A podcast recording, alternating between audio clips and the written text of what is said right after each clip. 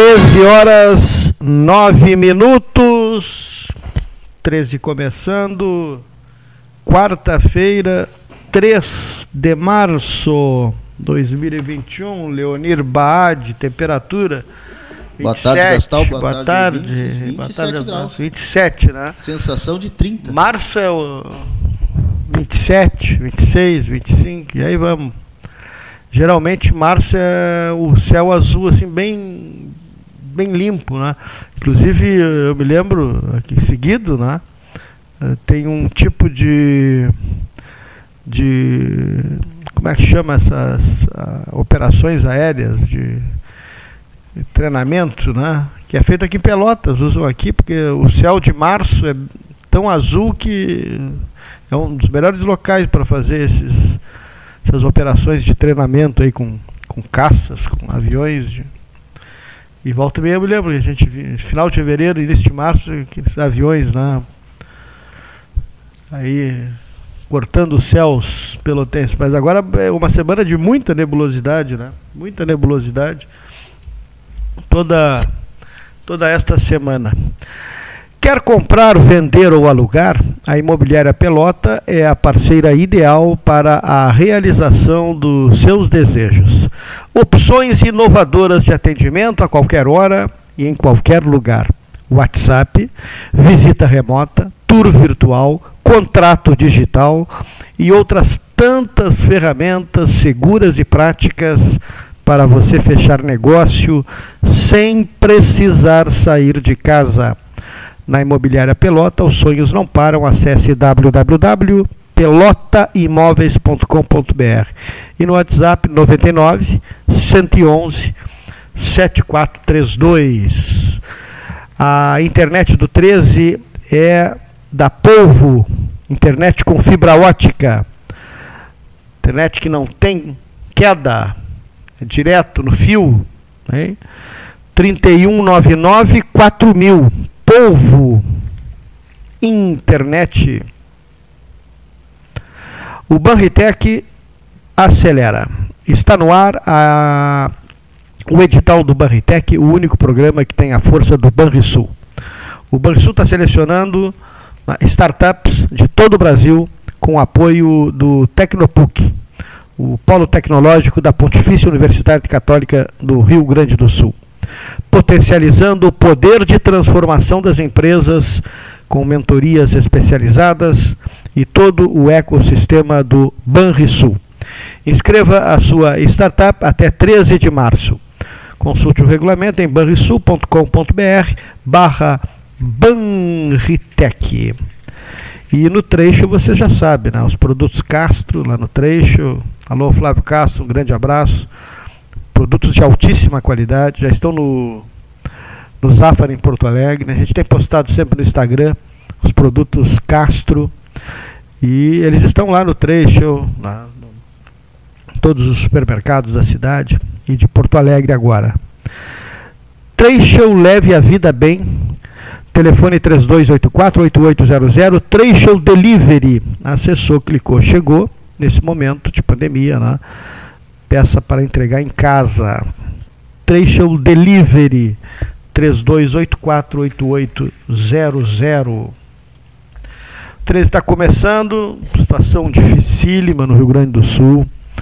Situação da saúde, dos hospitais, das internações, né? os, as informações que nos chegam são realmente muito preocupantes. O Estado vive o seu pior momento na, na pandemia. Uh, está faltando leito de UTI. Está faltando leito de UTI. Nós estamos perdendo gaúchos para na, a falta de poder atender na, através das uni, unidades de terapia intensiva. Uma situação que a gente jamais imaginaria que pudesse chegar no Rio Grande do Sul. Gente jovem, gente jovem. Tivemos aglomerações, tivemos festas que não eram para acontecer, tivemos reuniões que não eram para ter acontecido, enfim. Isso reflete na economia, né?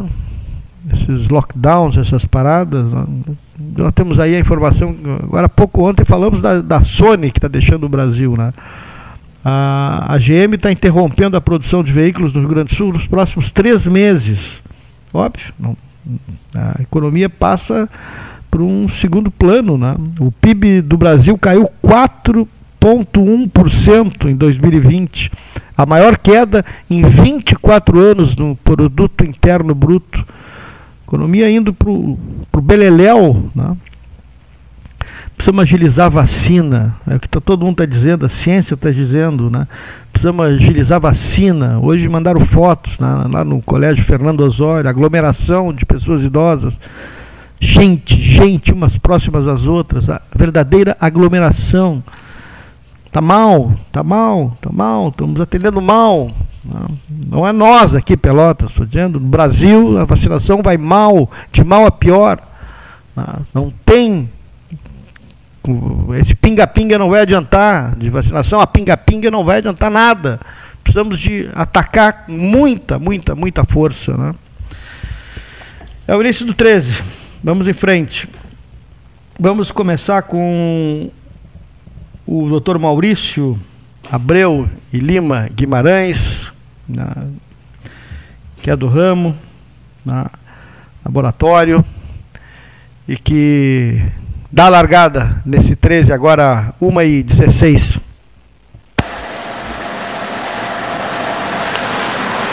Prezados amigos do programa 13 Horas, nossa saudação aos senhores ouvintes. É, prezado amigo Paulinho Gastal, hoje comandando o programa de uma forma solitária. O nosso abraço ao nosso querido companheiro Cleiton Rocha, já com certeza em recuperação, e desejamos naturalmente que logo, logo volte ao convívio desta emissora, utilizando este canhão que ele sabe fazer, na verdade, com muita propriedade. E vocês dois trazem um jornalismo sério, um jornalismo que não tem lado, o lado é a verdade, o lado é a descoberta daquilo que é extremamente importante, especialmente para os senhores ouvintes e, acima de tudo, para a cidade de Pelotas e sua região. Eu continuo, como sempre, preocupado ao analisar o desenvolvimento do cenário de nossa querida pátria brasileira. À medida que começam a aparecer candidatos à presidência da República, começam a haver manifestações de conflitamentos e, naturalmente, a procura de interesses individuais. O que é profundamente lamentável neste momento em que se vive uma pandemia de graves proporções, com inclusive variantes genéticas que são mutações do coronavírus, especialmente a mutação do Amazonas, que tem um poder de virulência maior do que as outras, como consequência um poder de transmissão bastante maior, aumentando como consequência a, a taxa de mortalidade e, evidentemente, uma luta constante de todos para reduzir a morbidade no sentido de que nós possamos ter como consequência um controle melhor do que está acontecendo, já que não há mais leitos de UTI disponíveis na maior parte das regiões. O que há, na verdade, é uma sobrecarga de pacientes que necessitam de intervenção e que estão à espera de leitos,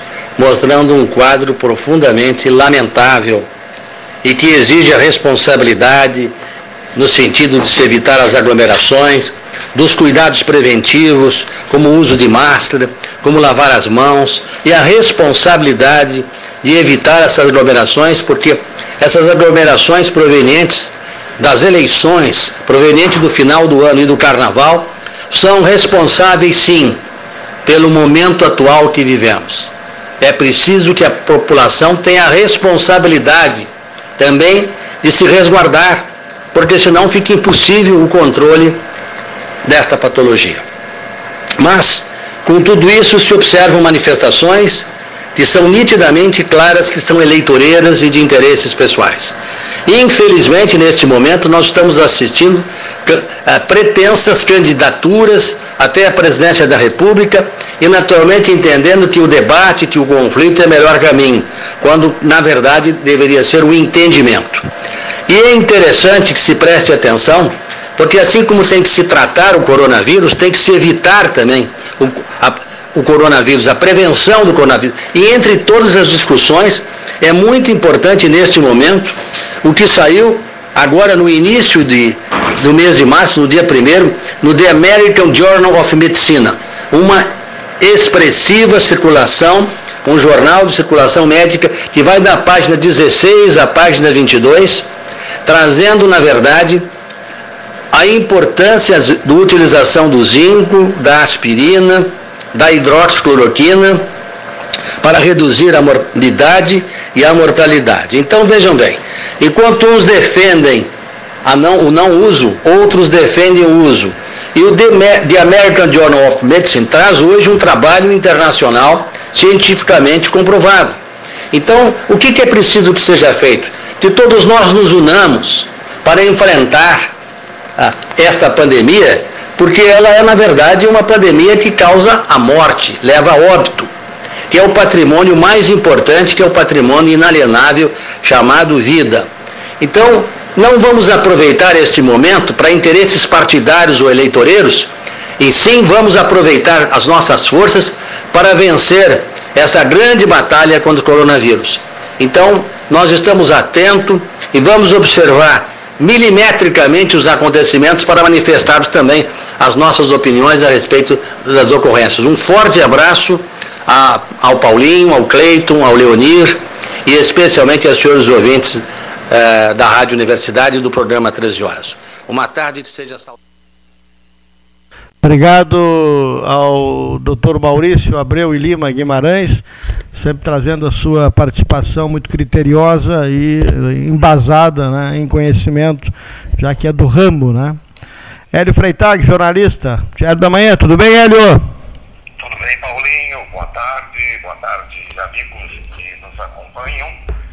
Um grande abraço ao companheiro Cleiton Rocha. Temos nos comunicado pelo telefone. Deve, deve, deve, estar conosco daqui a pouco aqui. Deve aparecer daqui a pouco aqui hoje. Quem é? O Cleiton deve aparecer daqui a pouco aí, vamos ver. Ah, mas que espetáculo. Espetáculo. E o, um abraço ao doutor Maurício Guimarães, amigo de longa data, sempre muito oportuna a sua participação no, no, no programa.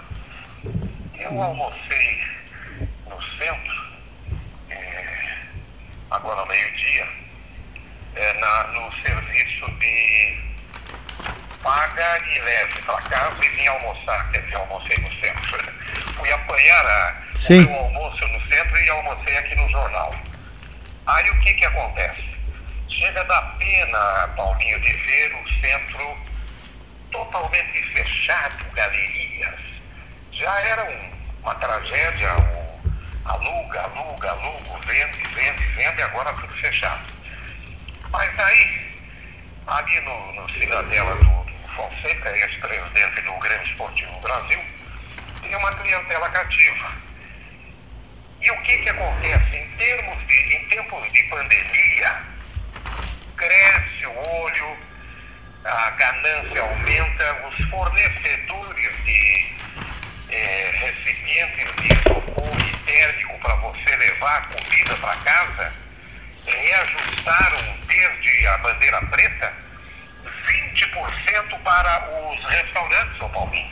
Que lamentável. Não está funcionando o restaurante, o cidadão faz a encomenda e tem que levar a comida para casa o serviço de teleentrega na área central de, de motoboy, que girava em torno de 6 ou 7 reais, pulou para 10, 11, 12, Paulinho. Ah. Então, é, na crise o pessoal vai tirando proveito, vai, vai explorando e, e, e cada vez a situação está mais complicada. Que cultura triste essa nossa, né? De, de ao invés de ampliarmos a solidariedade, né? Uh, a gente amplia a ganância, né? Coisa, coisa triste isso. E até o saquinho plástico que tem que colocar ah, o carregar, já subiu também em torno de 20%. Então, como é que tu vai trabalhar é, já sem abrir as portas e repassando esse valor para o cliente, mais até na entrega, então fica inviável trabalhar. Hotel no centro hoje de, de um restaurante aí com 40, 50 mesas não baixa de 8 mil reais por mês, Paulo. Graças a Deus, pastor. Sabe o é isso? Então é uma situação desesperadora para quem gera emprego, para quem trabalha, recolhe impostos e agora na sexta-feira, quinto dia útil, vai ter que ter dinheiro para pagar o pessoal. Como é que vai ter dinheiro se não arrecadou? Então, eu defendo a tese de que o comércio não é o culpado é, por expandir o, o coronavírus. É, toma todos os cuidados, é o gel, é o distanciamento, é o atendente protegido, não tem muita gente no interior das lojas, agora tudo fechado, vem um desemprego enorme aí pela frente. Ah. E aí vamos ter uma crise. Ah. Uma crise No- da fome, da falta de dinheiro. Como essa, como esse, como esse momento não, não tínhamos vivido desde o dia né, 1 de março do ano passado. né? Estamos completando um ano aí, e como esse momento específico, nesta semana, fazes relatos aí, não havíamos passado por esse momento. É. E outra coisa, não adianta comprar o, a prefeitura mais 10 leitos de UTI. A beneficência que tinha 40 e a prefeitura é, contratou mais 10, está com 48. À tarde deve fechar os 50. Vai contratar mais 10 amanhã e vai fechar os 60. E depois da manhã vai contratar mais 20. Até quando vai, Paulinho? Não é por aí. Não é? Então, lamentavelmente, temos que continuar nos cuidando, sair para a rua quem pode sair. O idoso que não paga ônibus, é, ali tem uma confraria no calçadão, ele vem de manhã, oito e meia, volta para casa ao meio-dia para almoçar, passa o dia todo mundo sentado ali na volta do calçadão, vem à tarde e vai à tardinha para casa. Está errado tem que ficar em casa, ou vir uma vez para o centro para ir na farmácia, para alguma compra, pagar alguma coisa. Não adianta ficar perambulando aí pelas ruas, não é? Perfeito, exatamente. Essa Então fica o alerta. É. Que bom que o, que o Cleiton já está com ânimo para voltar. já está aqui no estúdio. Olha aí, um fraternal abraço. Eu ouvi o barulho na chegada. Isso, percebesse, né? Percebesse? Não ouvi, deu para notar. Deu. Para notar. Ah, daqui a pouco, agora daqui a pouco no microfone. Vamos aos poucos, né, ô Hélio? É isso aí. É, o, o, tem um amigo que era do falecido Ari Alcântara. O Cleiton sabe o nome dele, eu, eu acho que é Ibiá, Ibiaí, que era o assador de carne do Ari. Ibirá, É, Ibirá Azevedo. ah, esse mesmo, ele dizia assim, todo cuidado que nem lacraia na cinza. Porque daqui a pouco encontra um carvão aceso ali, né? Então Ah. tem que ter todo cuidado. Um grande abraço. Outro. Programa. Bom retorno para o Cleiton Rocha. Muito obrigado, Hélio. Obrigado pelo papo. 1 e 29 vamos ao primeiro intervalo do 13. Já voltamos.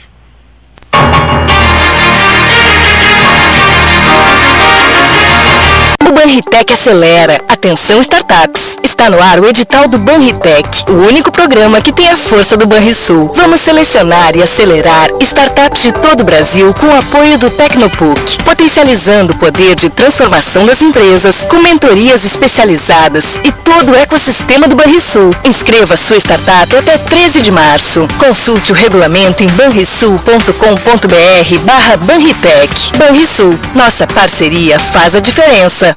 Associação Comercial de Pelotas é um dos órgãos mais antigos do país, sempre em defesa da classe empresarial, com uma história marcada pela transparência e pelo compromisso com seus associados. Faça parte do nosso quadro de sócios. A ACP está localizada no edifício Palácio do Comércio, Rua 7 de Setembro 274, telefone 3028 1541 com o ramal 200.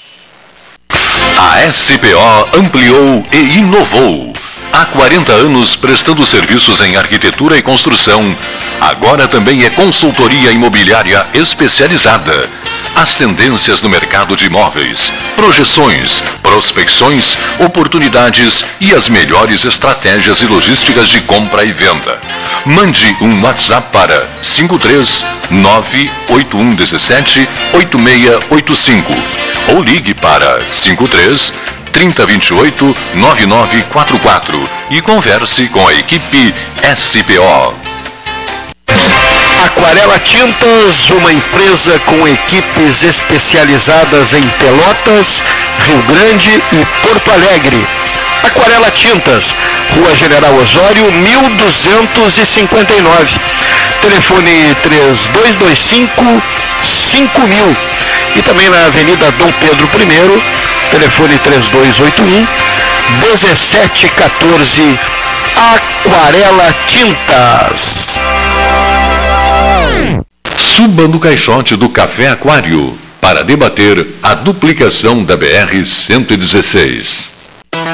Quer comprar, vender ou alugar? A Imobiliária Pelota é a parceira ideal para a realização dos seus desejos. Opções inovadoras de atendimento a qualquer hora e em qualquer lugar. WhatsApp, visita remota, tour virtual, contrato digital e outras ferramentas seguras e práticas para você fechar negócio sem precisar sair de casa. Na Imobiliária Pelota, os sonhos não param. Acesse www.pelotaimóveis.com.br. WhatsApp 991 11 7432.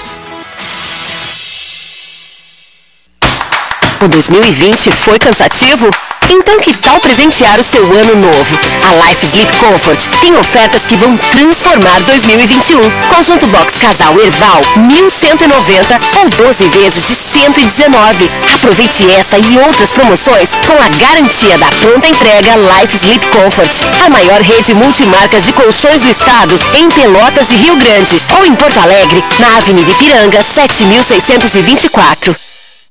Agora, o documento anual do seu veículo não é mais enviado pelo correio. Ele é emitido digitalmente. Você pode emitir de dois jeitos: pelo app Carteira Digital de Trânsito ou pelo site, após o pagamento do IPVA e demais itens de licenciamento. Emitindo pelo app, você leva o documento no seu smartphone. Pelo site, você mesmo imprime o documento. Saiba mais em rs.gov.br.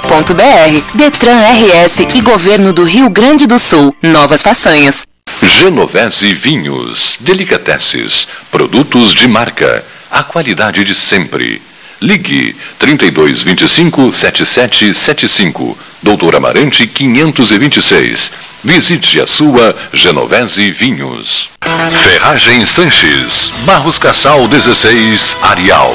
Fone 3228-4188. De segunda a sábado, das 8 às 12 e das 13h30 às 18h30. Material hidráulico, material elétrico, tintas, vernizes, tinners, máquinas serra mármore, furadeiras, cimento cola e ferragem em geral. Ferragem Sanches, Barros Cassal 16, Arial. Chega de esperar! Agora você já pode fazer transferências e pagamentos instantâneos 24 horas por dia, 7 dias por semana pelo Pix no seu Banrisul Digital. Basta você ter suas chaves cadastradas. Pode ser seu CPF, e-mail, número de telefone. Você escolhe. Não cadastrou suas chaves ainda? Tá na hora. Banrisul Digital. Tudo no seu tempo.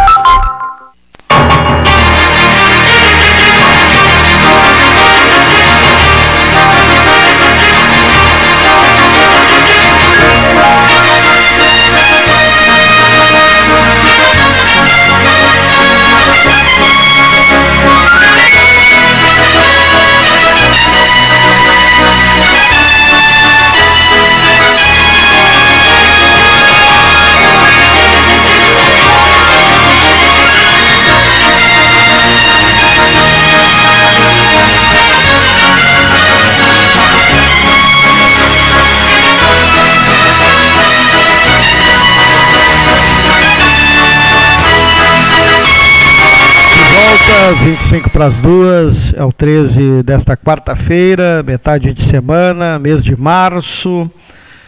E agora nós vamos ao professor João Manuel King, que retorna na, esta semana a participar conosco aqui no 13 horas, professor King Yazid, antigo Yazid. Alô, professor King. Boa tarde, Paulinho, Leonir, Cleiton Rocha se recuperando em casa para logo estar de volta ao nosso Salão Amarelo. Aqui quem fala é o professor João Manuel King. Continuamos enfrentando esta terrível pandemia e agora com a possibilidade dela estender-se por um longo período. Enquanto não tivermos pelo menos 70% da população vacinada, e pelo jeito como isto está sendo conduzido pelos responsáveis, tão cedo não atingiremos essa meta. Hoje pela manhã assisti, estarrecido e emocionado, um pronunciamento do presidente do Conselho Administrativo da Unimed Porto Alegre, Dr. Flávio da Costa Vieira, fazendo um apelo para aquela, para aquela parte da população do Estado que ainda não acredita na gravidade do que estamos passando, quando batamos o recorde de números mortos por dia de 1.600 pessoas. Enfatizou ele sobre a exaustão por que passam médicos, enfermeiros e demais profissionais da saúde, que apesar de todos os esforços, sentem que estão perdendo a guerra contra a Covid, que chega cada vez com mais força e agressividade. Enquanto isso, vamos passando o tempo, fazendo boas leituras e agregando a elas uma nova ferramenta. Aliás, nem tão nova assim busca dos momentos e locais citados dos livros através do nosso Google. Dou um exemplo interessante. Estou relendo o livro Noites Tropicais, do conhecido Nelson Mota. É um relato dos principais acontecimentos na música brasileira desde 1957 até a década de 90. Surgimento da Bossa Nova, dos seus pioneiros, a Jovem Guarda e outros movimentos em todo esse período. A cada citação mais interessante, eu corria ao Google e assistia aos vídeos mostrando as primeiras apresentações de João Gilberto, do Show Opinião com Nara Leão e outros. Enfim, o que quisermos relembrar está lá gravado, para ser relembrado. Outro livro que eu recomendo é 21 Lições para o Século XXI, de Yuval Harari. Eu seleciono aqui o capítulo 11, chamado Guerra. Nunca subestime a estupidez humana. Onde eu pude navegar e descobrir depoimentos das razões principais dos, das razões dos principais conflitos mundiais e regionais. Assim vemos o tempo passar, nos escondendo do vírus e incentivando pessoas para que façam o mesmo. Um abraço a, todos e evitem aglomerações. Obrigado, professor João Manuel King. Vamos destacar agora Grêmio e Brasil. Aliás, na sequência, futebol, né? tem o Beto Vetromilho e João Garcia. Então, agora vamos dar uma pausa para o futebol. Depois do Beto Vetromilho e do João Garcia, tem o doutor Gonzalez ao vivo aqui no 13 horas desta quarta-feira. Beto Vetromilho, Grêmio e Brasil, Campeonato Gaúcho. Boa tarde, amigos e ouvintes do Pelotas 13 horas. Mas, especialmente neste dia 13 de março, de uma forma maravilhosa, saudando aí, graças a Deus, o retorno com saúde do nosso querido Cleiton. Abraço, Cleiton, reforçados os desejos e votos de muita saúde, plenitude total é, nesta tua volta aí ao comando do 13. Acompanhamos aí com Paulinho Gastal, que gentilmente nos passava mensagens né, do dia a dia da tua recuperação. Então estamos muito felizes, agradecidos a Deus, muita força, muita luz, querido Cleiton Rocha, Paulinho, Leonir e amigos ouvintes. O papo é futebol. Hoje temos um confronto, o primeiro da dupla Brapel contra a dupla Grenal. Hoje à noite, confirmado já pela Federação Gaúcha de Futebol, com televisionamento, com plataformas virtuais, sites, enfim, poderemos acompanhar Grêmio e Brasil. O Brasil que estreou em casa contra o Aimoré com uma derrota, mas por todas as análises feitas, o Brasil até se ouve bem. Um time que não conseguiu treinar praticamente nenhum amistoso preparatório, contra o Aimoré, que fez seis ou sete amistosos. Portanto, tinha o Aimoré a vantagem do melhor entrosamento. O Brasil sabe disso e hoje vai para a Arena então enfrentar o Grêmio. Que Grêmio? O Grêmio que está entre dois mundos. Da derrota para o Palmeiras em casa na Arena e do próximo jogo aí na Allianz Parque, domingo, fim de semana, contra o mesmo Palmeiras, decidindo a Copa do Brasil. Mas hoje estará com Renato Portaluppi à beira da Casa Mata, na beira do, do gramado do, da Arena. Porque o Brasil também vai enfrentar um time mais recheado. Se imaginava que o Grêmio fosse usar apenas os jovens, como está fazendo o Internacional, mas não. O Grêmio vem com jogadores aí que vinham até mesmo na titularidade, a exemplo do goleiro Vanderlei, que será pelo menos o provável goleiro escalado para hoje à noite na Arena. E o Brasil? O Brasil vai fazer um jogo provavelmente de sustentação, naquilo que o próprio tempo lhe favorecerá. Quanto mais a bola andar, quanto mais o tempo passar e o Brasil não for atacado e agredido pelo Grêmio, mais tempo terá o Brasil também de, quem sabe, surpreender o tricolor dentro de casa. O Brasil já fez isso em outros momentos, já conquistou esta façanha. Mas hoje são momentos diferentes. O Grêmio que não vem bem, o Grêmio vem titubeante, vem desconfiado da sua torcida, não vem colhendo resultados, mas sabe que lhe resta, pelo menos no momento, um cenário de gauchão. O Grenal vem valorizando sim o Campeonato Gaúcho, à mercê de muitos discursos que, às vezes, dissimulam a realidade dos dois clubes. E o Brasil hoje, então, vai para esse enfrentamento. Confiamos no Tencate, no trabalho do técnico Tencate, que tem mostrado a qualidade de um trabalho técnico tático dinâmico. O Brasil que ainda está recebendo jogadores. O Brasil que hoje não terá pelo menos um deles, o Vidal, com o Covid-19. E um outro jogador que estava aí chegando também parece que também está com quadro de Covid. Portanto, os desfalques, as situações todas que remeterão logo mais 8 horas da noite na Arena do Grêmio, um combate aí tradicional entre Grêmio e Brasil que o Brasil tenha a melhor sorte, né, evidentemente, e amanhã estaremos aqui repercutindo o Brasil e projetando o Pelotas que vai enfrentar na Boca do Lobo, quinta-feira, o Internacional. Saúde ao Cleito, abraço Paulinho, abraço a todos e até a próxima. Obrigado, Beto, fazendo a sua participação, destacando hoje na Uh, Brasil e Grêmio, Grêmio e Brasil na, na, Arena e amanhã na Boca do Lobo, Pelotas Inter, dupla Brapel contra a dupla Grenal. O nosso João Garcia de Porto Alegre né, também fala sobre né, futebol.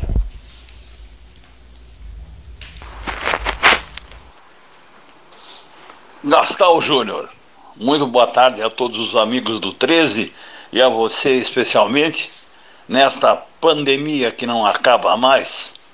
E muito sucesso na volta ao Cleito, que se dará em breve, eu tenho certeza disso.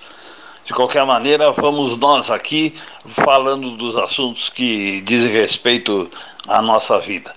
Por exemplo, futebol, né? É uma coisa que ah, agrada a mim, a ti e a todos os ouvintes. E que o meu Brasil começou muito mal o gauchão. Começou tomando gol aos 45. Bom, mas também tomar gol aos 45 para o Brasil não é problema. Tanto eh, que no campeonato da, da Série B eh, ele tomava gol aos 42, 43, 45, até os 50. Então não é, não é anormal. Nesta quarta-feira já o Brasil tem de novo um, uma parada dura fora de casa, que é o Grêmio. Se bem que o Grêmio vai jogar com um time reserva, mas do jeito que está o futebol gaúcho, né, é, o, o time B da dupla Grenal sempre faz frente e até ganha do, dos nossos principais do interior. Lamentável isso, mas é a realidade, ainda mais com essa pandemia, tirando o dinheiro dos cofres da arrecadação. O Brasil inventou uh, a, a, o ingresso virtual, agora também a excursão virtual é, tudo tem que ser virtual mesmo, né? E, infelizmente, vamos ver se a nossa dupla papel faz um bom campeonato gaúcho a partir desse resultado ruim do Brasil. Um bom resultado na, na arena já vai eh, encaminhando uma, uma recuperação eh, diante de um grande clube, se não de um grande time, né? É, na verdade, nós estamos aqui é, pensando que para o, os clubes do interior, o Campeonato Gaúcho é uma realidade. Mas para a dupla Grenal, é, começa sempre o Campeonato Gaúcho Ainda mais agora que não tem dinheiro da, da, da, da TV, então eles não têm compromisso nenhum mesmo com o, o, campeonato. O campeonato é como o Grêmio fazia no tempo do Cacalo, presidente era um cafezinho, né? Jogava com um banguzinho, o Internacional joga com um expressinho, enfim. Depois, na fase final, quando já classificados, eles colocam os titulares para disputar o título que invariavelmente, exceção do Novo Hamburgo um tempo atrás, é, e do Juventude Candobiriscano no ano passado, não, o Juventude já perdeu para para o time sub-20 do Internacional, quer dizer, não, não, tem, não tem graça nenhuma, a gente não, não tem que falar é, bobagem de, de, de, dizer que ah, o Campeonato Gaúcho. Não, o Campeonato Gaúcho é importante porque é barato é, se viaja menos, agora com a pandemia se faz muito, muito tubo, pouco jogo ao vivo e, enfim, eu, vai se jogando para o gasto, né? tanto o, a, os clubes da capital e até, em parte, os clubes do interior também não, não, não tem muita é, pressa, a não ser a classificação para o ano que vem, para ficar na, na Série A, o, o resto é, é, é bobagem. Não, não tem graça nenhuma esse, esse campeonato e já está na hora de fazer em 2022 um campeonato mais atraente, especialmente para do interior. Mas tudo na, na, nas federações é, é, em cima da perna, é, é para agradar a Grêmio Internacional e, e os clubes do interior, que são maioria na votação, acabam elegendo sempre um presidente da, da, da capital, enfim, ligado a, a um ao Antes era ao Inter, agora é o Grêmio, enfim. Não sei o que está vendo. Não há no interior nenhuma mobilização. Mas também há, há, de, há de, se entender com, é, com, essa pandemia, com o medo do coronavírus que toma conta da, da, é, de todo o pessoal que esvazia as ruas e vai esvaziar as praias também, é, que enche os hospitais, não há mais lugar para nada. É uma é uma pandemia muito desgraçada essa. Realmente é, me preocupa. Tanto que é, a mim e aos velhos com mais de 70 que nem eu, preocupa que a gente não sai de casa. Fica em casa o tempo todo. Sai alguém mais jovem para ir fazer um, um supermercado e voltar.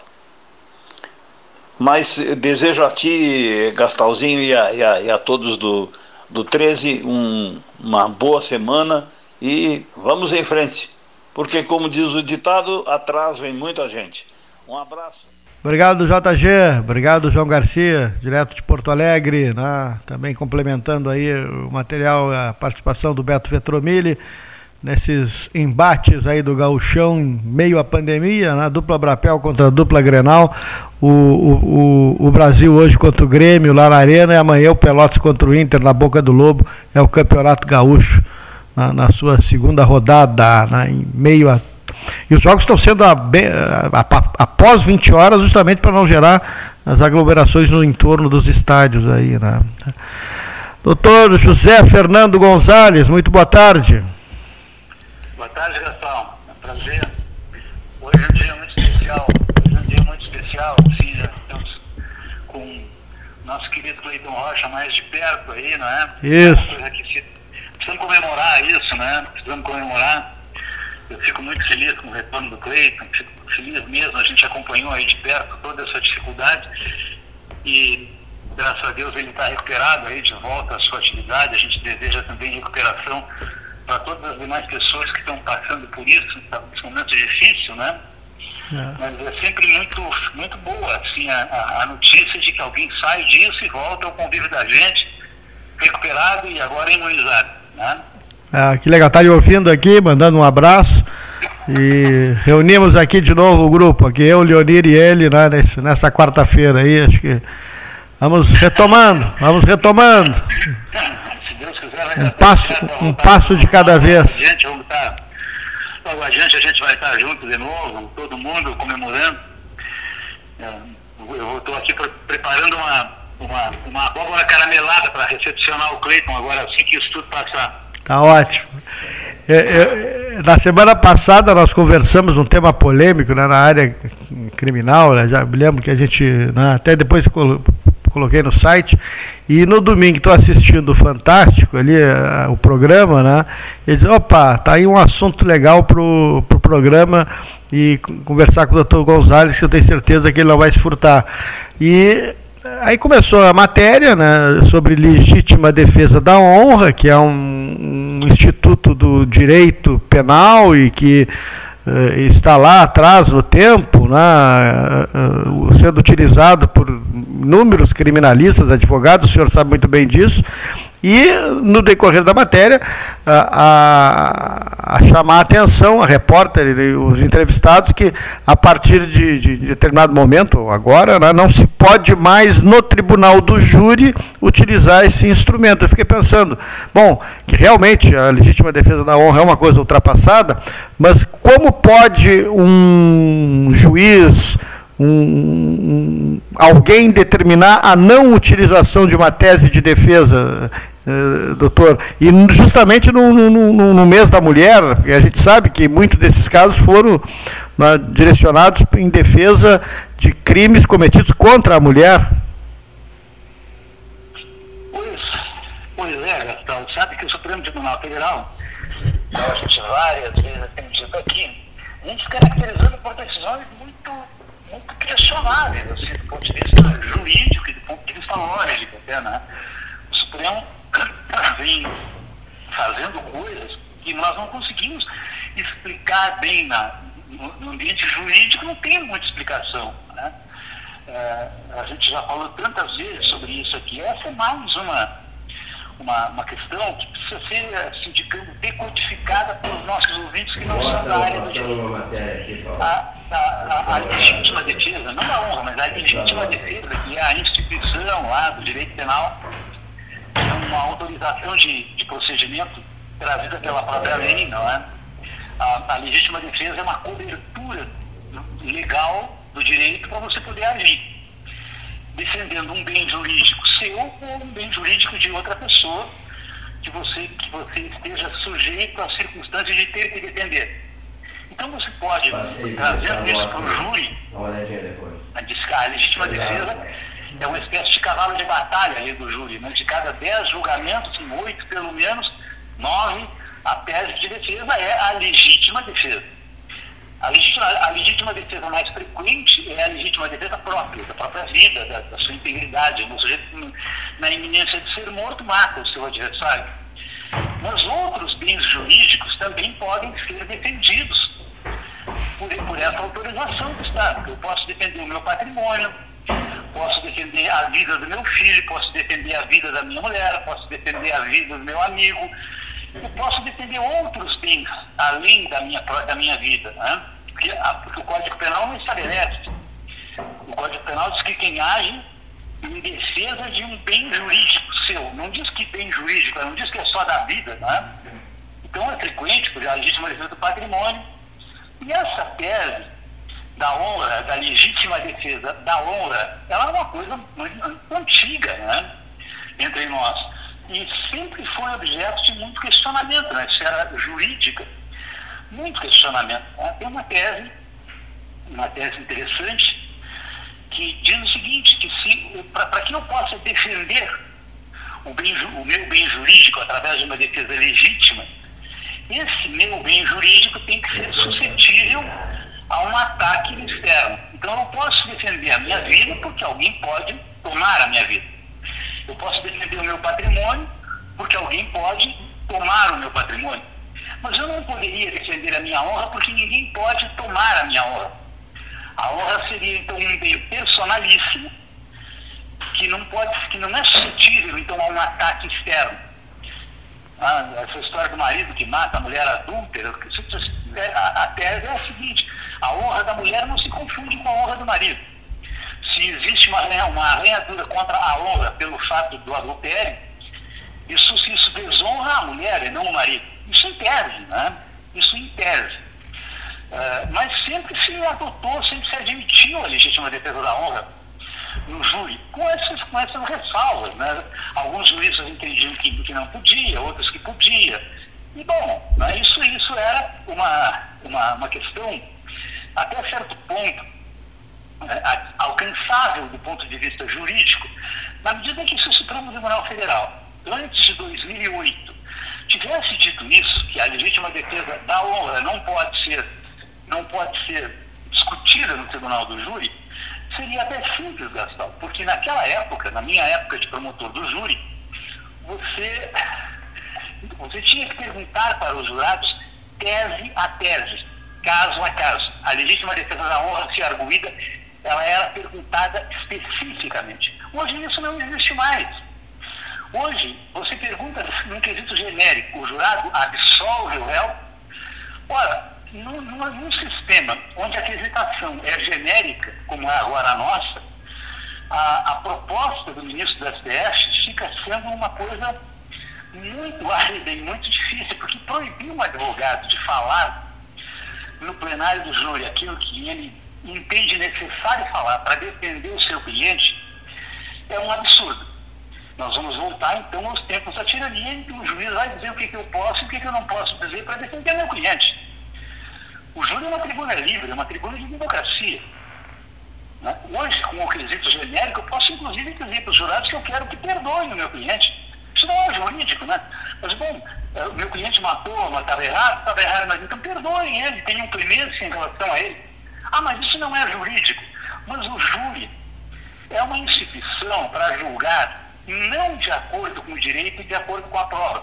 Eu sei que isso choca um pouco, né? Quando eu disse aqui poucos dias atrás, que a imunidade parlamentar é para que o deputado possa cometer crime, é, depois tu me disseste, é, tive um, fiquei pensando depois nisso, mas é verdade, né? por mais que isso possa ser chocante. O, o jurado, quando ele é sorteado para compor o conselho, ele presta um juramento. Nesse juramento, ele promete julgar de acordo com a sua consciência e os ditames da justiça o juramento do jurado não, é, perante o Estado não é de julgar de acordo com a lei e de acordo com a prova. Porque se fosse para julgar de acordo com a lei de acordo com a prova, medindo tudo com um transformador, não precisava o júri.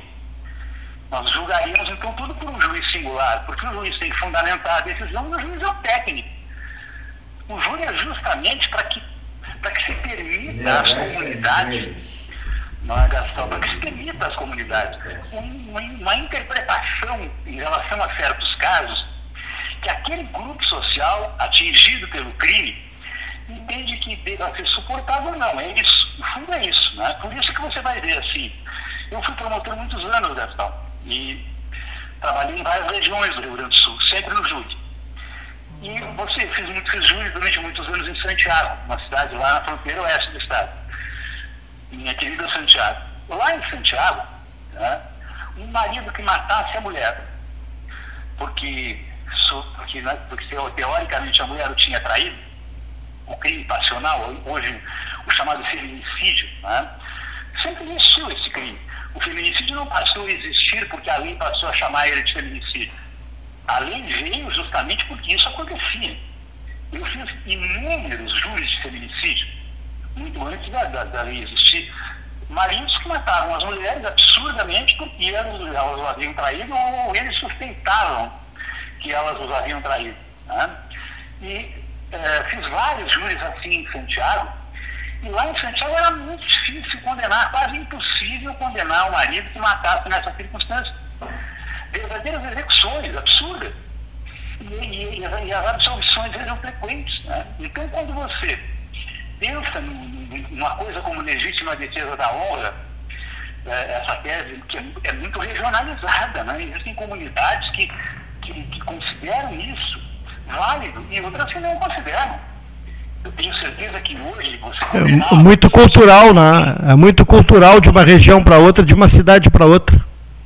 É muito cultural. Eu, eu, eu, relato sempre um caso é, que um, um, caso lá em Santiago, um, o marido matou a mulher, é, executou a mulher com um tiro de 12, um tiro de espingarda 12, na frente das filhas e na frente dos, dos compadres. Ele sabendo que a mulher o traía, ele contratou um detetive, descobriu, comprovou isso, que ela, é que ela tinha um amante. Aí ele marcou uma reunião e reuniu toda a família uh, na, na, na, sala da casa, não disse para que que era, quando estavam todos reunidos na sala da casa, as duas filhas adolescentes, uma com 15 anos, acho que a outra com 16, e ele pediu licença, foi no quarto, voltou com uma espingarda coisa e deu um tiro na, deu um tiro na mulher sentada no sofá em meio à família. Esse era o fato, o único. E, e, no dia do julgamento, montamos um conselho de sentença que tinha cinco mulheres, cinco mulheres e dois homens. E, e esse sujeito foi absolvido por seis a. E eu fiz o que pude, o que não pude, argumentei com o que, com o que tinha e com o que não tinha, tentando convencer aquelas pessoas de que não há, não há justificativa para uma coisa, para uma barbaridade dessas, compreende? De que as pessoas não são donas umas das outras, de que elas não podem matar assim por conta disso. Só que é cultural, como tu disseste. É difícil da gente trabalhar isso no contexto da sociedade. Em algumas comunidades, né, isso, já, isso já foi superado. Né? Ninguém vai acolher uma tese dessas. Né? Mas em outras comunidades, não, é muito regional. Isso, aqui no Rio Grande do Sul tem toda essa diferenciação. Fazer um júri em Porto Alegre é uma coisa, fazer em São Borges é outra coisa. É outra comunidade, é outro pensamento social. Imagina num país das dimensões que eu tenho no Brasil. E pode o ministro, acho eu, né, proibir o advogado de falar nisso. Porque senão você vai, você vai censurar o advogado de defesa, é uma coisa que não. O Supremo já está censurando um monte de coisa, né? Agora vai censurar o advogado de não, defesa, quer dizer não. que ele não pode falar.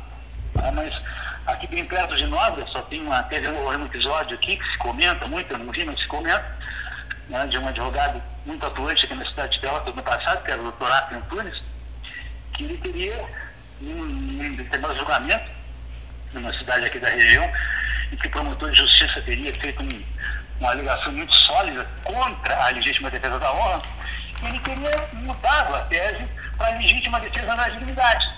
Né? Aí você vai ter que dizer, não, também não pode sustentar a legítima defesa da dignidade. Né? Esse bem jurídico que está na Constituição, né? que é a dignidade da pessoa humana.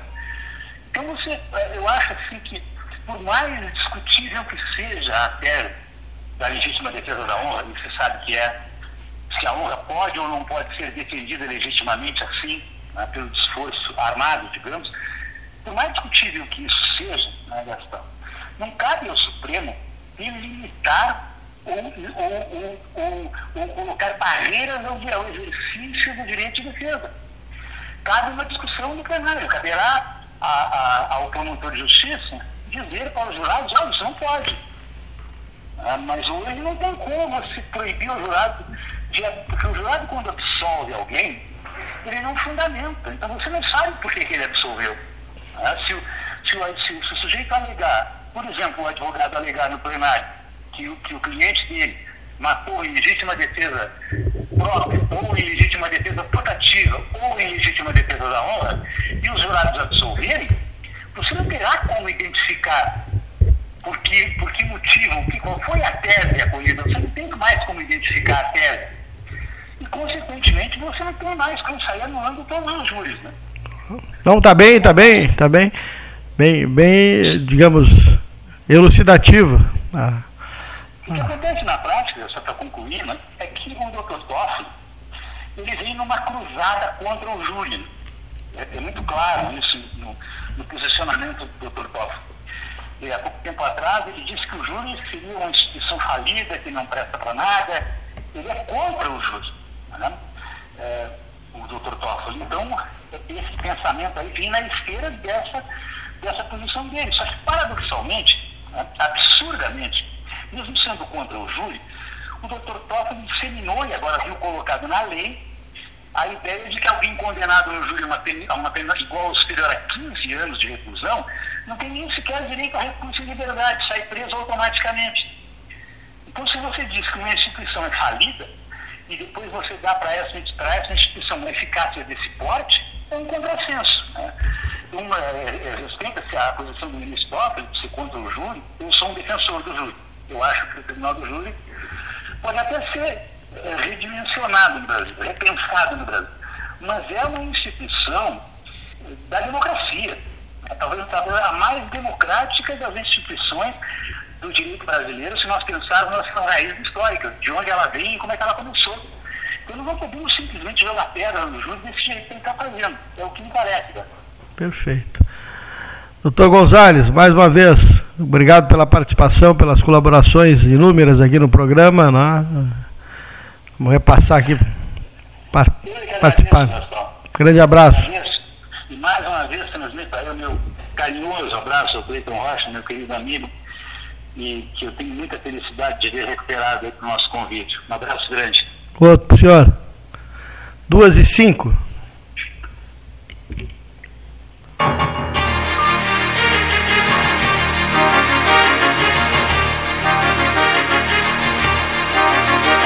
Banritec acelera. Atenção startups. Está no ar o edital do Banritec, o único programa que tem a força do Banrisul. Vamos selecionar e acelerar startups de todo o Brasil com o apoio do Tecnopuc, potencializando o poder de transformação das empresas com mentorias especializadas e todo o ecossistema do Banrisul. Inscreva sua startup até 13 de março. Consulte o regulamento em banrisul.com.br barra Banritec. Banrisul, nossa parceria faz a diferença. Com todo mundo tomando cuidado, já se pode pensar em viajar com mais tranquilidade. Para que isso aconteça, a Expresso Embaixador está fazendo o necessário para manter seus clientes e funcionários seguros. Antes e depois de cada viagem, uma equipe de limpeza higieniza todas as partes do ônibus. Por dentro e por fora, nossos carros passam por um processo de desinfecção e descontaminação. Tudo pronto para levar você com segurança ao seu destino. Expresso Embaixador, aproximando as pessoas de verdade. O 2020 foi cansativo?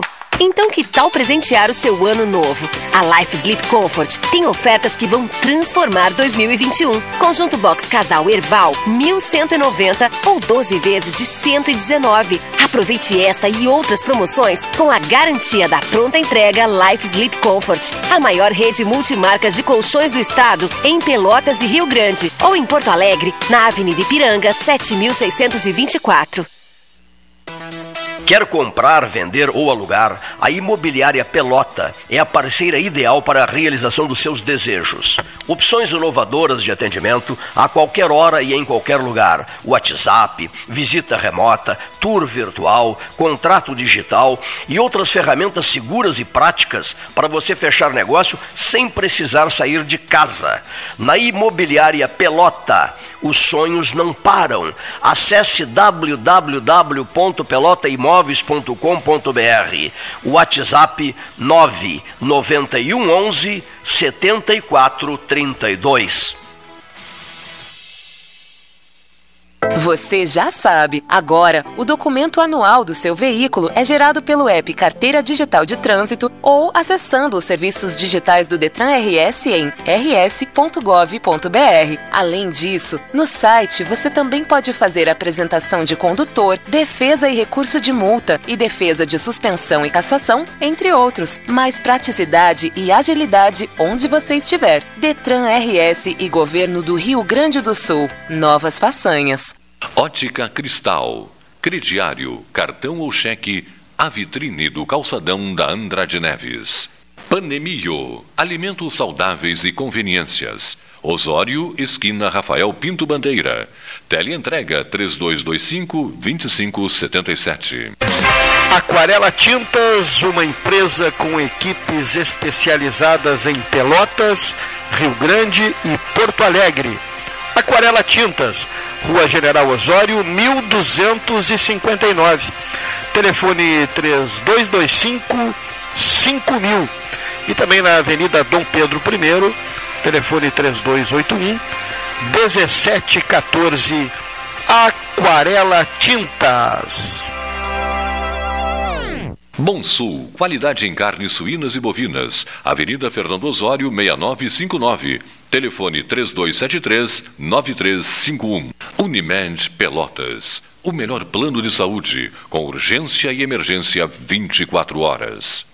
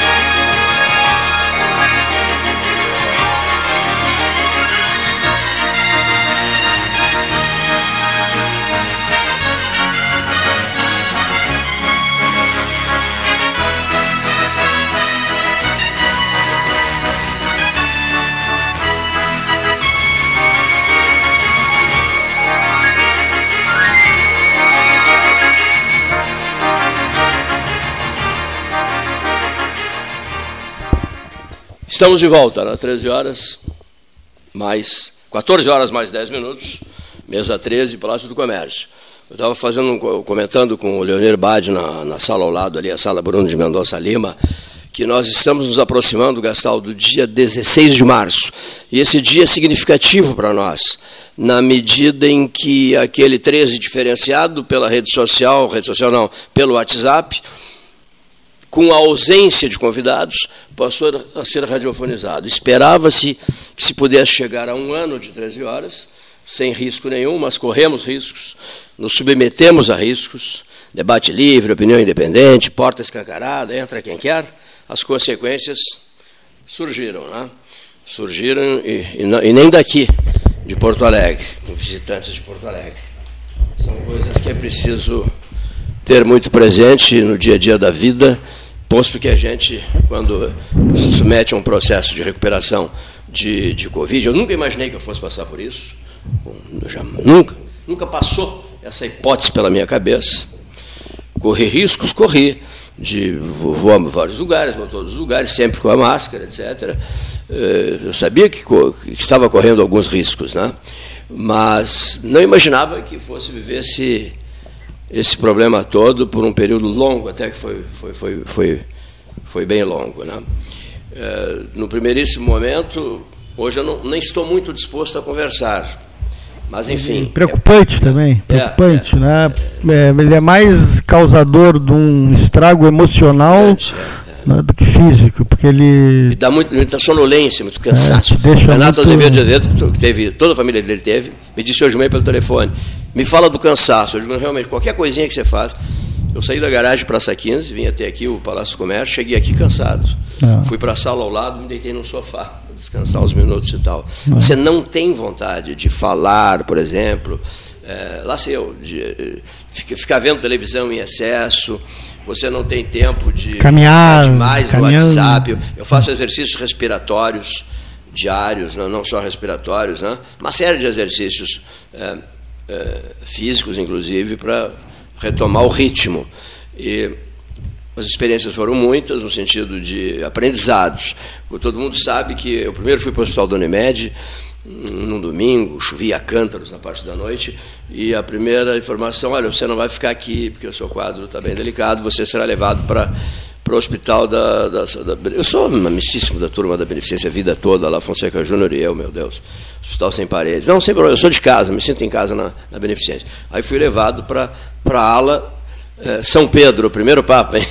ala São Pedro, ala, mas que é uma ala de isolamento, é uma ala Covid de isolamento. Graças a Deus não foi necessário ser entubado, que era um risco que corria, e ficar numa UTI entubado. Né?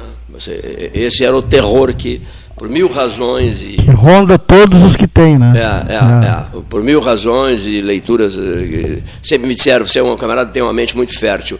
Então, lógico, vive, vivenciei cenas cruéis, terríveis bordoadas grandes que a gente levou, com inúmeras perdas de pessoas queridíssimas nossas. Isso tudo trabalhava na minha cabeça nas minhas longas e intermináveis madrugadas. Que seja dito uma coisa aqui: uh, uma ala Covid, ela, não sei se vocês passaram por essa experiência, até o Flávio Luiz Gastou me disse: interessante, Cleiton, tu disseste que tinhas vontade de fazer a transmissão do interior de uma ala Covid, acabaste internado lá.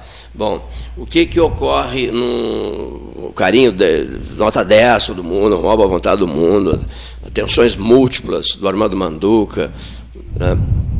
da, da, Giovana, da Giovana Matos, etc., né? amigos do Serra. coração. Né? Olha aqui. Então, eh, o Serra, o Francisco Serra, eh, o Rogério Torres Marques, o Rafael Calderipe Costa, né? o Rogério e eu somos amigos há muito tempo.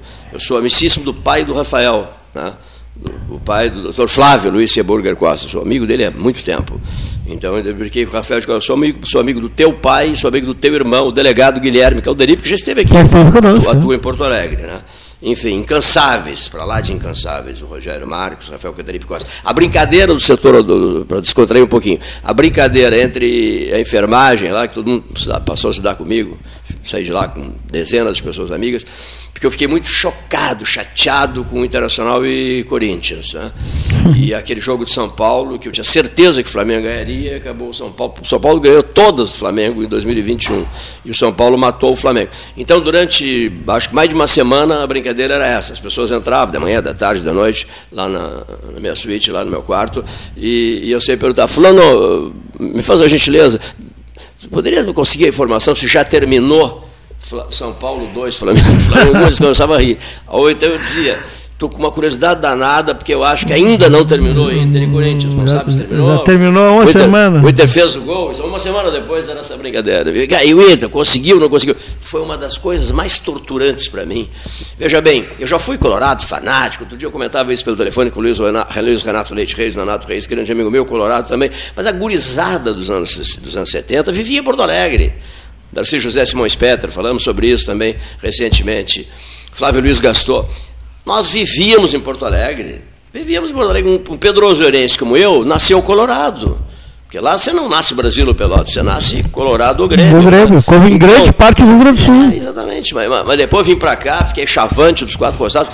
Mas aí, então, aquele gurizão de vinte e poucos anos, Beira Rio, era uma festa o Beira Rio, título nacional, aquele time maravilhoso o do Figueroa. Claro. Né? Jeito, lógico que todos nós mergulhamos de cabeça no Internacional, uma turma grande aqui de Pelotas, que vivia, nós vivíamos em Porto Alegre, a gente dividia o tempo da gente, anos dourados era em Porto Alegre e, na, e no período de verão, Ilha Bela, veraneios no litoral norte de São Paulo, a maravilhosa Ilha Bela ou Santa Catarina, Itapema.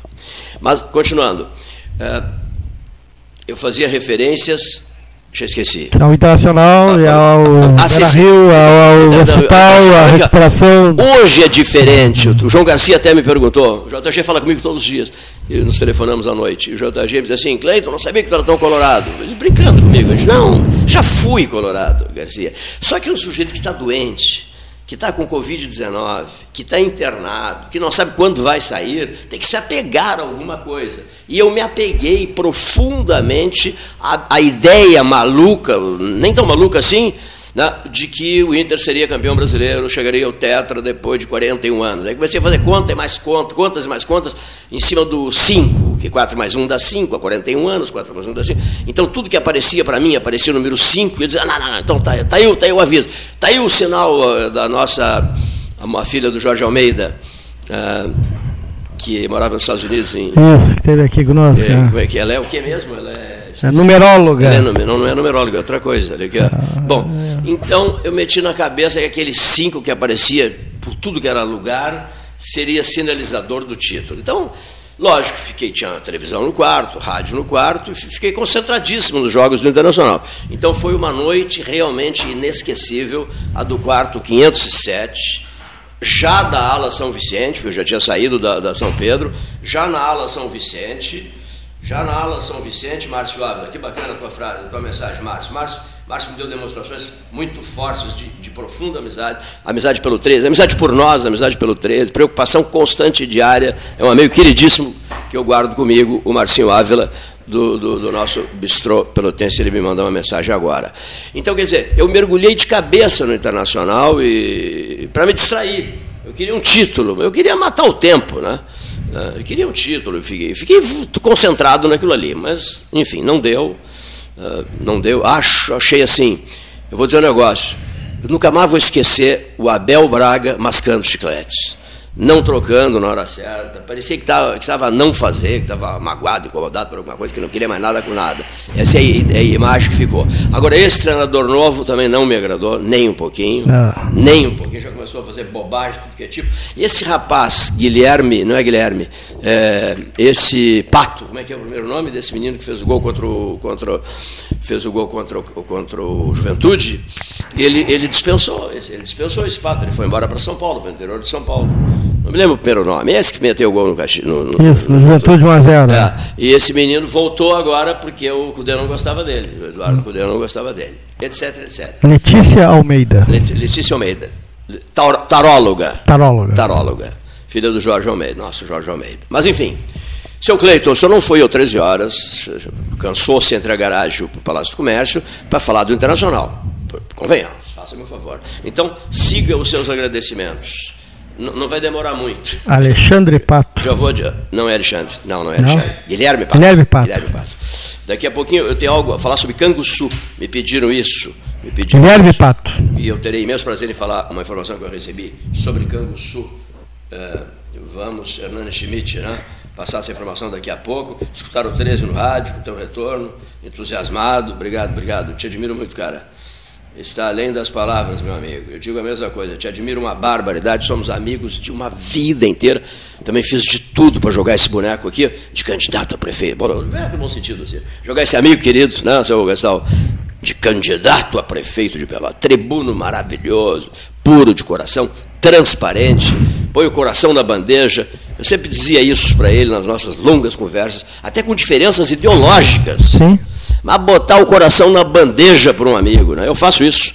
Por, pelo Hernani Schmidt, eu faço isso. Professor brilhante, brilhante, brilhante, Tem uma brilhante. bela manifestação dele para rodar aí daqui a pouco. Viu? Um sujeito que eu tenho um respeito profundo por ele, e ele tinha um carinho imenso pelo Delgar Soares. E nós nos aproximamos em função do Delgar Soares, lá numa curva do tempo, lá atrás no tempo. Obrigado pelas tuas palavras, obrigado pela tua mensagem. É, Hernani Schmidt, que daqui a pouquinho vai conversar conosco aqui, aqui no, no 13 Horas. Mas enfim, eu só queria fa- fa- fazer um relato, olha aqui, ó. Depois de entre 7 e 26 de fevereiro, esse esse estresse todo, que envolve o Paulo, envolve o Leonir Bade e a mim, nós que acreditávamos piamente de que sairíamos ilesos, tranquilos, sem, sem correr nenhum risco aqui. O Leonir sempre com seu álcool gel, né? Passando por tudo, etc, etc, etc. Nós Aí, borrifando nós tudo, recebemos, álcool. borrifando sempre, tem o borrifador, o borrifador, tá ligado? Esse, mas esse é um detalhe importante, porque está nós fora, tomamos. você está fora do microfone. Não, estou no microfone. Ah, sim. Ah, nós tomamos todas as medidas. Todas. Né? E, caímos no conto de Exatamente. pessoas que, com todo respeito, não vou citar nomes nem nada, mas para um pouquinho. Trazer uma comitiva para cá, não. Já tinham estado aqui, já tinham falado, 15 dias antes, pediram para voltar. Isso era uma comitiva. Essa comitiva nos infernizou a vida. Acab- Quase acaba conosco, nos infernizou. Eu, eu quase che- che- cheguei a quase 60% de comprometimento pulmonar. Por isso que cogitaram me colocar no, no- nos tubos, né? Ora Deus. Desde 16 de fevereiro de 2020, a gente fez o programa com a maior serenidade do mundo, entrevistando Deus e o mundo, nós os três aqui, mais ninguém. Aí vem uma comitiva, uma delegação aqui e nos inferniza o, meu- o ano, né? etc, etc. Não, passou. Passou. Passou, passou. Mas enfim, uma coisa, eh, uma confissão pública aqui, ó. Eu não teria. O Rodrigo Matos Ve- Vera de Almeida, advogado do Rio, queridíssimo amigo meu. Rodrigo é todo solene, organizado, metódico, etc. O Brossar gostava muito dele e ele do Brossar, nós convivemos bastante com o Brossar. Aí me liga o Rodrigo, tarde da noite, eu ainda no hospital. Tens um compromisso público, um grande dever. Eu vou exigir isso na condição de teu amigo pessoal. Qual é, o, qual é a exigência? A exigência, eu já tinha recebido sobre número de mensagens, etc., e, e Facebooks, e WhatsApp, e site, e-mail, e grupos nas redes sociais, sabe? Os famosos grupos, assim. Isso. Grupos. Eu fiquei espantado. A Eva Grec Fuentes e a Jane Rocha da Costa, minha prima e minha irmã, que foram incansáveis comigo, a Maria Rocha Mendonça, incansáveis comigo, nesses, nesse, na, na, com a ação familiar, o apoio familiar, é, viviam me repassando essas informações que até me assustaram um pouco em relação a, ao número de pessoas em grupos né, de, de, de, de, de redes. De, de, é isso, não? De, de, de, de- de redes sociais. Então, a confissão pública é o seguinte: olha aqui, ó, eu não tenho condições, é, Rodrigo Matos, amigo, né? é, não tenho a menor condição de responder para as pessoas, é, ten- tentar fazer o que o Rodrigo quer que eu responda pessoa para pessoa, pessoa por pessoa, seguindo a máxima do padre Antônio Vieira, não se deixa carta sem resposta. Nesse caso, não se deixa uma mensagem solidária de pleno apoio, total apoio, sem a- a- o agradecimento adequado. Então, eu ainda não. Eu, eu estou, continuo na cidade, não fui para casa ainda lá fora. Quando eu me, me concentrar na frente de um computador, né, aí sim, eu vou preparar um texto, e esse texto, que ocorrerá em seguida, esse texto falará para, as, para essas milhares e milhares de pessoas que se manifestaram e que nos motivam a continuar trabalhando e apostando cegamente é, na cidade de Pelotas. Os, os, os, os aprendizados, a gente continua aprendendo, né? A vida é breve, o relógio de parede está sempre avisando é mais tarde do que pensas. Né? Fiz uma profunda conscientização, conversando comigo mesmo, sobre o interior de uma ala Covid, a alegria, a dor, a humildade, a arrogância, as palavras espontâneas, as palavras falsas e teatrais, filhas legítimas da duplicidade. Vendo e ouvindo, vendo as pessoas que lá é tudo aberto. No Malakovic é tudo aberto. Porta de um quarto para o outro é aberta, é tudo aberto. Então você ouve as manifestações dos outros, as dores dos outros, os gemidos dos outros, o desespero dos outros. Um, dois, três, quatro óbitos na noite, você fica sabendo de tudo. E, diante da, da minha, do meu apartamento havia duas senhoras, na faixa de 85 anos cada uma, é, com problemas psiquiátricos, com Covid e com, Alzheimer, e com, eh, com, Alzheimer, com Alzheimer. Elas gritavam a noite inteira, aquela coisa toda, e eu testemunhava aquilo tudo, mas eu, eu as visualizava. E quando eu as visualizei, em muitas e muitas das minhas noites de Sociedade Portuguesa de Beneficência, eu fiz leituras extraordinárias sobre a vida humana. Leituras extraordinárias que vão render muito, muitíssimo né, em, em, em, textos, em avaliações e em debates outros que, que, a gente, que a gente pretende organizar. Aquelas duas senhoras, digamos assim, nem tendo ciência do que se passava com elas, né, mas dando ao outro, que era eu no caso, a oportunidade de ver o que é a fragilidade humana. A que ponto se chega? Né? A que ponto se chega? As dificuldades que cada pessoa enfrentará em termos de futuro, sem saber, sem ter ideia de quando é que isso vai acontecer. Mas um dia vai acontecer. Né? Essa é uma outra frase que me preocupa bastante. Terminou tudo bem, que maravilha, voltou, está mil, etc. Tá, tô, tô muito bem. Só que consciente de que é por um tempo, que é tudo efêmero. Esse, esse, esse tempo sobre o qual eu falo é tempo curto, Sabemos todos, não? Sabemos todos, temos plena consciência. Cada um tem plena consciência do que tem pela frente. Por quê? Porque, evidentemente, as pessoas, é, é, as pessoas, não, não, precisa ser Pitágoras, né? As pessoas, evidente que fazem leituras e mais leituras sobre tempo. Claro. Né? O que ela quer que elas já viveram, o que é que falta viver, etc, etc. E o que e o que que é, virá, o que virá na sequência, o que virá e depois e na sequência o, que virá. Então são questionamentos que todo mundo faz. O, o, fico pensando naqueles que não enfrentam o drama, a, a, não se colocam com a máxima serenidade do mundo diante de qualquer dificuldade que a vida possa apresentar a eles. Não, não me refiro a Covid, me refiro a qualquer coisa. Né? Qualquer tipo de dificuldade, de dor, de sofrimento pessoal, familiar, de amigo, etc, etc, etc. Né? E a frase é aquela de que não é digno de saborear o mel aquele que se afasta da colmeia com medo, medo de ser picado. Você não pode ter esse medo na vida. Quando o mar está tranquilo, todos os pilotos navegam com igual maestria, mas ao ser vítima dos golpes profundos do infortúnio, e não é uma Covid da qual você se recupera bem, que, que venha a ser um golpe profundo. Não é. Não, não é. Né? Mas, enfim, aqueles que têm essa coragem, né? É, Fica, fica lembrando dessas duas senhoras lá da beneficência, né? Só uma grande alma pode sofrer sem se queixar. Só.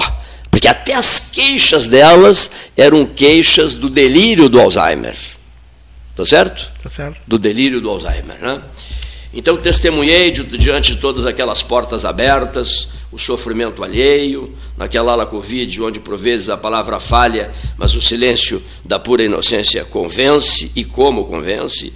Renovei o meu espírito, fiz aprendizado, sentindo na própria pele é, dores pessoais e as dores dos outros, as pessoais e as alheias.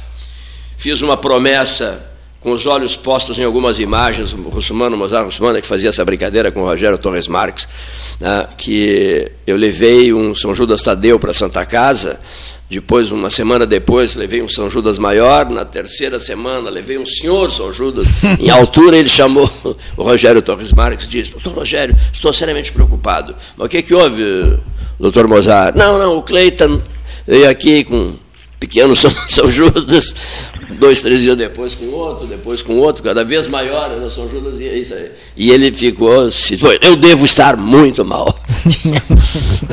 então, o São Judas está é, crescendo todo é, dia? Todo dia mudava o tamanho de São Judas. Mas, enfim, concentrei-me nas imagens de São Judas Tadeu, São Padre Pio de Petraltina, São Francisco de Assis, São Bento, Nossa Senhora de Fátima, num pequeno busto do Dr. Bezerra de Menezes, que admira uma barbaridade e que é um sinal eterno de luz junto aos médicos e aos cirurgiões. E fiz uma promessa. Já estou encerrando a minha conferência aqui. Ó. E, fiz, e fiz uma promessa. Isso aqui que é o importante. Falar em promessa, não, não, tem, há um pedido que eu tenho que fazer hoje aqui sobre o albergue noturno. Anotei aqui. Albergue noturno. Mas isso é outra história. Bom, e fiz uma promessa, ouvintes com as franquezas que identificam o 13 e todos nós. Vou cumpri-la à risca. É missão final, pesada e será envolvente. Mas que promessa é essa, seu Cleiton? Me perguntará o Paulo Gastão Neto, ou Leonir Bade, ou o ouvinte. Sobre essa promessa que eu fiz, dela falaremos na hora apropriada. Não será hoje, nem amanhã, nem semana que vem. Eu fiz uma promessa. E eu vou executar uma missão. Eu fiz uma promessa e eu vou executar uma missão. Agora, sobre a missão propriamente dita, é um assunto que voltará a ser examinado aqui no que nem esses que nem esses eventos, tipo assim, a campanha do verde.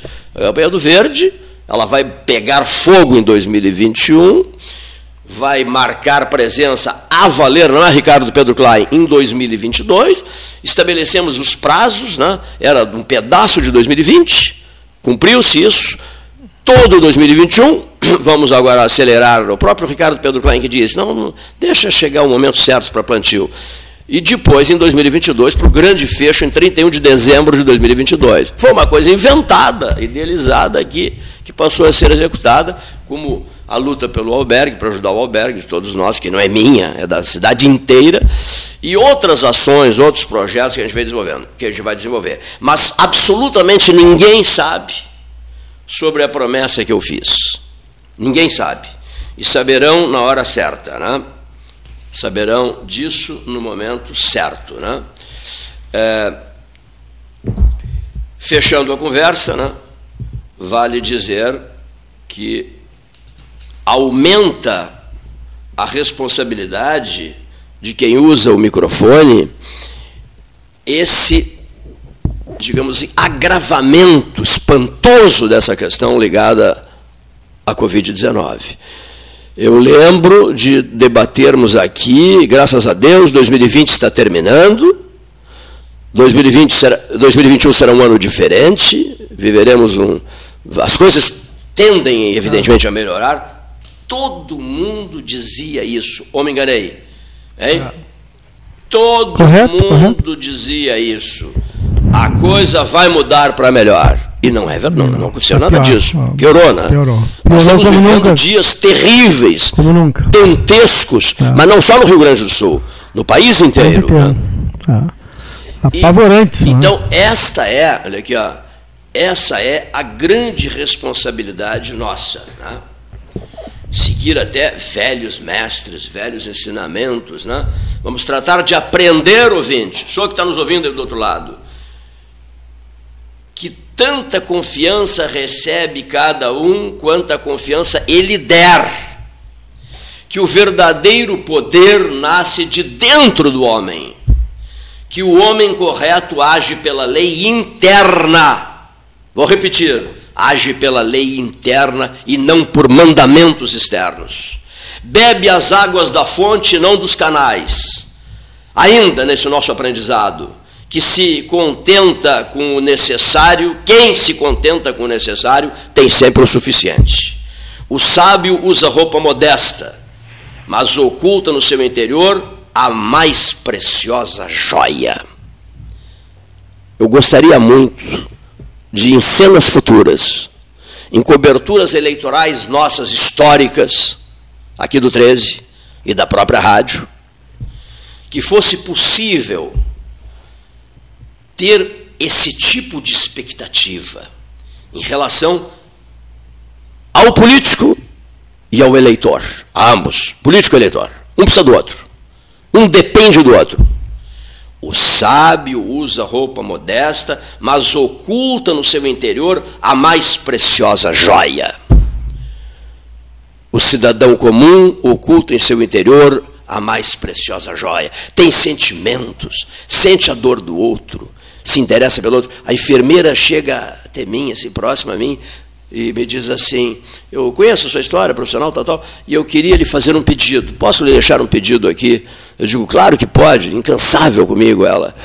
E ela me disse assim, com os olhos cheios de lágrimas: Ela me disse assim, é, Nunca na sua vida. É, deixe de, de garantir um prato de comida para alguém que esteja com fome.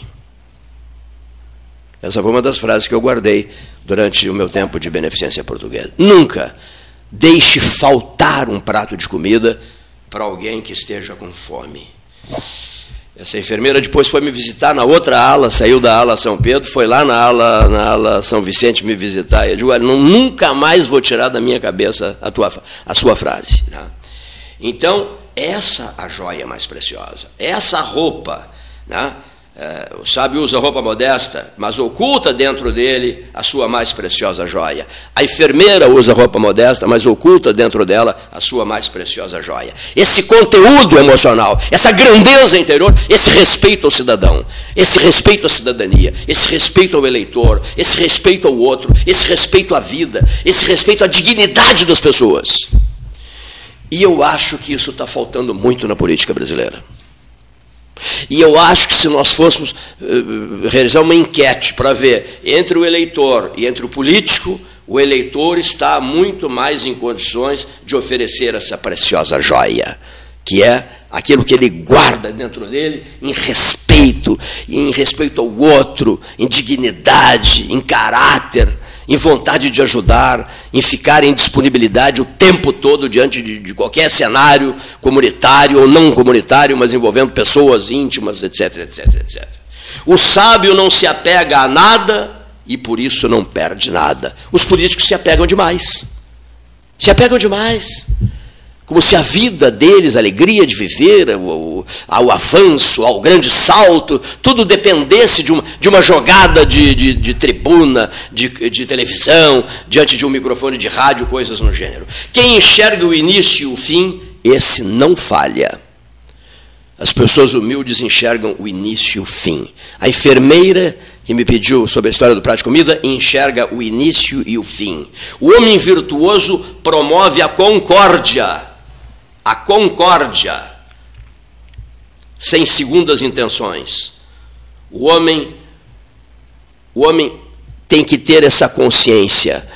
Eu não estou aqui para me servir, eu estou aqui para servir, para viver em, em congraçamento, numa boa relação elevada com todo mundo, mas sem o teatro do discurso feito com segundas intenções, das frases escondidas as frases escondidas. O teatro das entrelinhas, o desprezível teatro das entrelinhas. Não se vê numa ala Covid da Sociedade Portuguesa de Beneficência o teatro das entrelinhas. Não, não se vê. Não há teatro ali. Há dor mesmo. Dor, dor, dor testemunhada. Dor que se testemunha. Eu não estou dizendo que eu sofri dores. Eu estava assustado com a doença, mas eu não tive dores eu, eu percebia a dor dos outros. O senhor de 65 anos, morrendo às três da manhã, as portas todas abertas, etc, etc, etc. Né? Enfim, né? é proibido esquecer, e aqui é o Pitágoras quem fala, é, é proibido esquecer, Gastal, senhores ouvintes, que no fim do silêncio está a resposta no fim dos nossos dias está a noite. No fim da nossa vida, guarde isso, um novo início. O que, é que o Hernani Schmidt diria agora?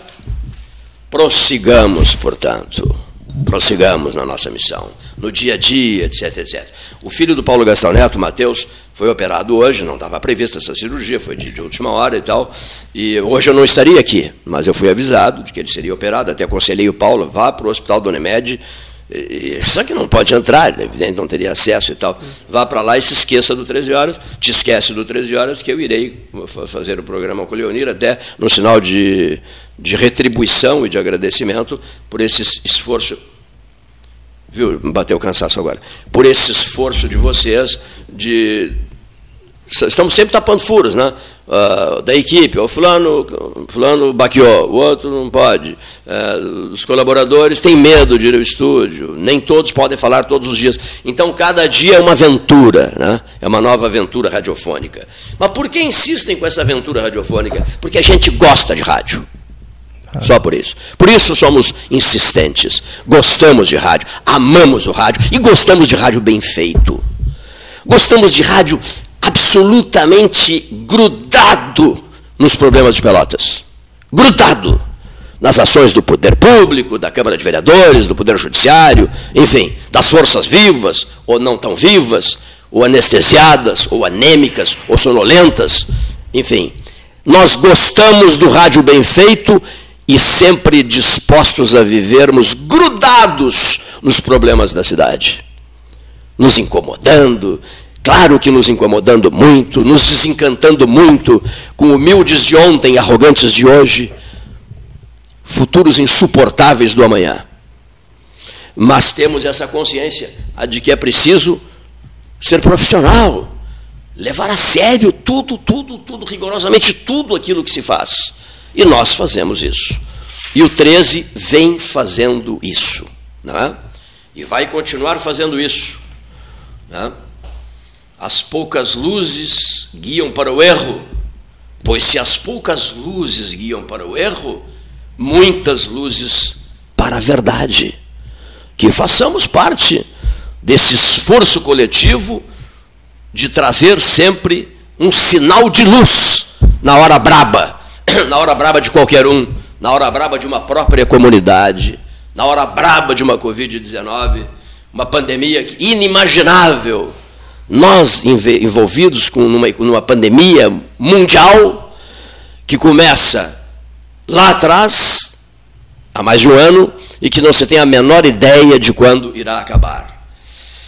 O Paulo, ontem à noite, nós conversamos pelo telefone, e eu fiquei muito impressionado com aquela notícia, porque me devolveu a Bagé. Me devolveu a Bagé. Me devolveu a Bagé. A notícia de que, por sinal, ela é uma filha de Pelotas, é a diretora do Hospital Moinhos de Vento, a irmã do, do, do uma das. É, uma das diretoras, né? Diretora médica, é, é, Mana do, do Lisandro, do Lisandro, do Lisandro Nader. Então, os, os, meios de comunicação divulgaram ontem, com grande destaque, o fato de que é, câmeras frigoríficas né, para colocação, pra, para preservação de corpos, para manutenção de corpos, então, três câmeras estão sendo arrendadas pelo hospital Moinhos de Vento de Porto Alegre. Fiquei, fiquei chocado com essa notícia. Viajei no tempo, retrocedi no tempo e, e fiquei lembrando do episódio de Bagé, né? quando se anunciou câmara, uma, câmara, uma câmara frigorífica para a cidade de Bagé, e depois mereceu um discurso contundente do, govern... do prefeito de Bagé, uh, Divaldo Lara, que simplesmente não, não aceitando essa essa, essa hipótese. Falaste ontem com o nosso companheiro de 13 horas, presidente do Grupo Hospitalar Conceição, Cláudio Oliveira. Andou fazendo visitas, né? ele fez visitas pessoais, né? na condição de presidente do grupo, aos setores mais críticos da rede, da rede hospitalar. E deve ter confessado, deve ter te repassado, amigos que somos todos, né? as angústias, a, a, os dramas interiores, porque enxergar é esse algo a mais preocupante, não é, Gastal? Ver, né? ver. ver enxergar. Ver de perto. Testemunhar, né? Testemunhar. testemunhar. Né? Eu disse para a moça, por que, que aquela porta está aberta? Aquela outra, a do meu quarto. Por que, que essas portas todas estão abertas? Porque aqui é tudo aberto. Uma ala Covid é. Numa tudo ala aberto. Covid, tudo aberto, sabia? Tudo, tudo, tudo, tudo. Tudo, tudo aberto. Tudo aberto. Então você fica testemunhando, você fica enxergando, você fica visualizando os horrores e os pavores que esta vida às vezes reserva a qualquer um de nós, quando a gente menos espera. É quando simplesmente nada passa pela nossa cabeça diante da perspectiva de que alguma coisa é, vá acontecer na sequência. A caminhada da vida e suas surpresas. Né? Devemos preparar-nos, estarmos sempre preparados para essas surpresas da caminhada da vida. Então fica aqui o meu agradecimento a todas as pessoas que se posicionaram, se manifestaram e tal, e que mais ou menos dão um recado assim, ó, estamos contigo, estamos com o 13, somos parceiros, gostamos do 13, valorizamos o 13, o 13 é importante, etc, etc. O que eu ouvi de coisas, já, o que eu guardei de mensagens? Não, não, sei, não, não sei se vou ter tempo de ler as, só as mensagens de WhatsApp, numa totalização de 3 mil pessoas, né? e às vezes vem mais de uma, né? Sim uma, duas, três, durante esse tempo todo, mais de 20 dias, mensagens a todo momento, na, numa média, uma faixa de 3 mil pessoas. E o Padre Vieira, sempre na minha cabeça, o doutor Mozart Russumano, não se deixa a carta sem resposta. Mas não é fácil, não, não é fácil. Falaste demais para o teu tamanho, a frase é de Luiz Fernando Lessa Freitas, foi pronunciada aqui, lá atrás no tempo. O Freitas nos deixou, foi para o andar de cima, disse que está fazendo maravilhas no debate lá de cima, até mais ou menos entendi um recado assim, tua poltrona está aqui te esperando e tal. Eu digo, não, mas eu não, não quero trabalhar com vocês. Eu agora, por enquanto, não quero trabalhar com vocês. No auge da crise, tua poltrona está te esperando. Delgar dando show lá em cima, Luiz Fernando essa Freitas, estão impossíveis no andar de cima, né? comprando brigas extraordinárias e por aí vai. Brigas e mais brigas, debates eh, acalorados e, e, e eletrizantes. É logo ali, ouvinte, o andar de cima. Essa é a minha última frase. É logo ali o andar de cima a gente nem percebe. Obrigado.